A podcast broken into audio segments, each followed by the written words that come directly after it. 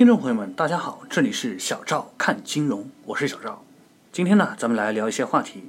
今天的话题很散，像是什么都在聊。首先呢，说说周日国债拍卖的事情。周日国债卖疯了，国债发行的那一刻就瞬间抢光，排队的老大爷气得都在银行差点打了起来。这种盛况可以想象，国债从来没有不好卖过。即使是遇冷的那几，也很快就能卖完。为什么最近那么火？因为国债收益已经半年没变了，一直是五年期百分之四点四二，三年期百分之四。那么相比之下呢，其他的理财产品或多或少都降了一些。每个月的时候，国债还有七次购买的机会，其中六、七、八月和十月发行的是电子式的，这代表着我们可以在网银上直接下单，不用去银行排队买国债。想要证明你对祖国的爱海阔高深，请掏出钱包买一只国债吧。第二个话题，咱们再聊聊今年三月刚出炉的 CPI。那么今年三月的 CPI 呢，是同比增长了百分之二点三，和上个月持平。菜价和去年三月相比，涨了百分之三十五点八。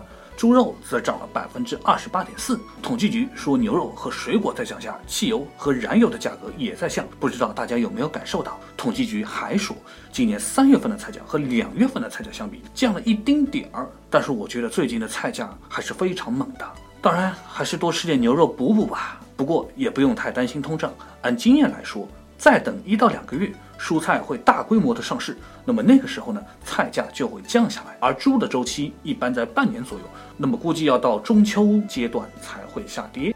第三个话题呢，咱们来聊一聊关于金融研报。那么周末呢，看了一圈金融研报，很多人认为啊，超发货币会回到股市，看涨就成了主流。有的人呢会认为反弹一千点，还有的人呢则会认为涨百分之二十，所以都在建议大家多买股票。那么到底能不能涨到五千点呢？其实现在没有人敢这么预测。做股神也和跑马拉松一样，是梯队的行动。情况没有明朗之前，谁也不敢步子迈得太大，当个出头鸟，到最后被众人骂。那么楼市呢？根据统计，最近涨得最猛的城市，从一线城市变成苏州、东莞、合肥、珠海这样的二线城市，或者大城市的卫星城市。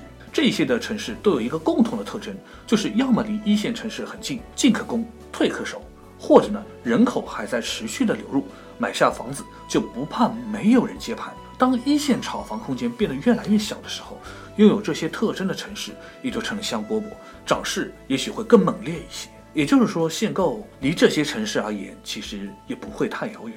好了，今天的话题也就聊到这里，感谢听众朋友们的收听，请继续关注小赵看金融。更多精彩资讯等着您，咱们下期节目再见。